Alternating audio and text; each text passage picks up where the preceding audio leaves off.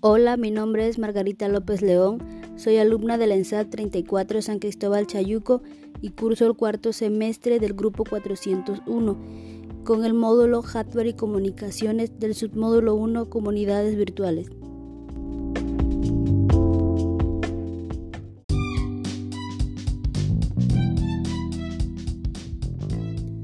A continuación, les daré a conocer el tema de e-learning mediante un podcast.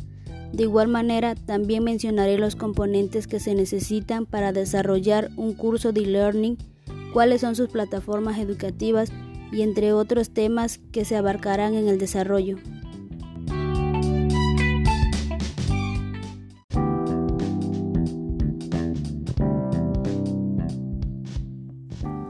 Enfoques de e-learning.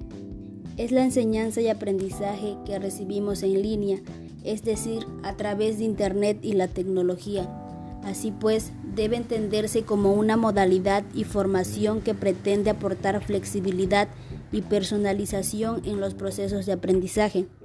De igual manera, el e-learning no es un método que pueda satisfacer todas las necesidades y es poco probable que el aprendizaje de un aula o una organización sea reemplazada por completo. Por eso existen dos enfoques globales para el e-learning, el aprendizaje autodirigido y el aprendizaje dirigido facilitado por un instructor. Los cursos de e-learning suelen emplear dos ambos enfoques, pero para ser breves y prácticos es más fácil examinarlos de manera separada.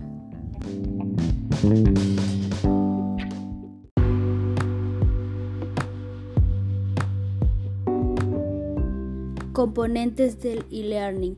Como hemos visto, los enfoques de e-learning pueden combinar distintos tipos de componentes. Entre ellos están contenidos de e-learning. Los contenidos de e-learning pueden incluir recursos simples de aprendizaje, lecciones en líneas interactivas, simulaciones electrónicas y material de apoyo para el trabajo.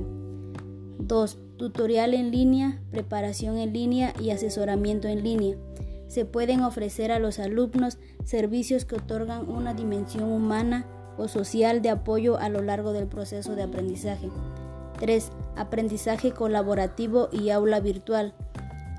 Las actividades colaborativas van desde las discusiones y el intercambio de conocimientos hasta el trabajo en conjunto y en un proyecto común.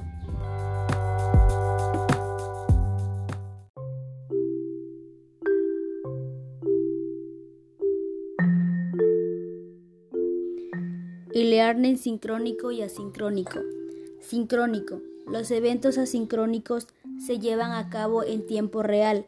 La comunicación sincrónica entre dos personas requiere que ambos estén presentes en un momento determinado.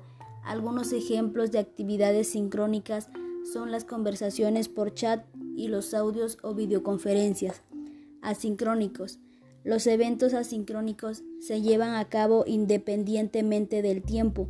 Un curso autodirigido es un ejemplo de e-learning asincrónico, debido a que el e-learning en línea se realiza en cualquier momento.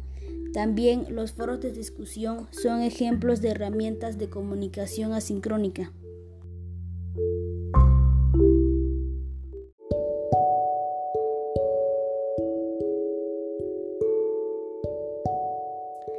¿Qué se necesita para desarrollar un curso de e-learning?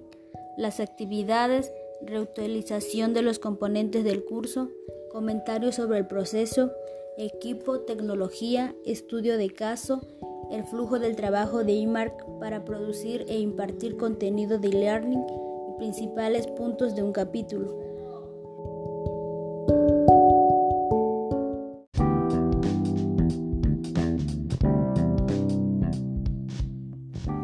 ¿Qué son las plataformas educativas? Una plataforma educativa es un conjunto de servicios interactivos en línea que ofrece a los alumnos acceso a información, herramientas y recursos que contribuyen al proceso educativo y la administración de cursos por Internet. Existen diversas plataformas educativas con diferentes grados de complejidad, pero las características más importantes incluyen gestión del contenido educacional, mapeo y planificación del currículum, compromiso del alumno y administración y herramientas y servicios.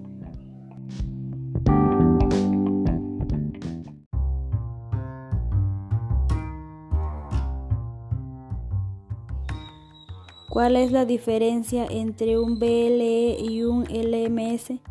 Básicamente no hay en sí diferencias funcionales entre los LMS y los BLE. La diferencia radica más bien en el entorno en el que operan. Los LMS son fundamentalmente para fines de capacitación, mientras que los BLE sirven sobre todo para fines educativos.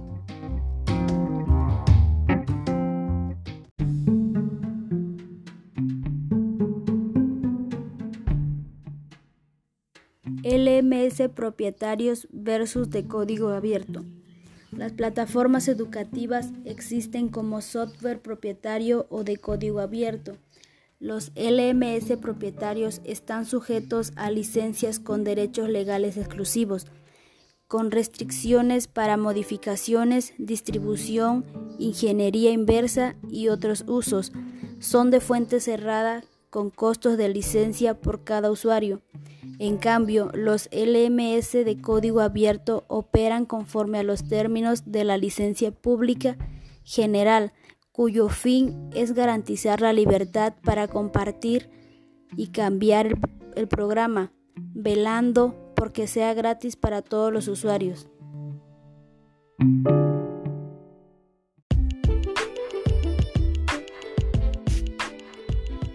Moodle y otras soluciones de LMS de código abierto. Moodle promueve un enfoque colaborativo. Se creó originalmente para entornos educativos de capitalización y desarrollo con el fin de ayudar a los educadores a crear cursos en línea con un enfoque en la interacción y la colaboración pero en el último tiempo también se ha extendido a contextos comerciales.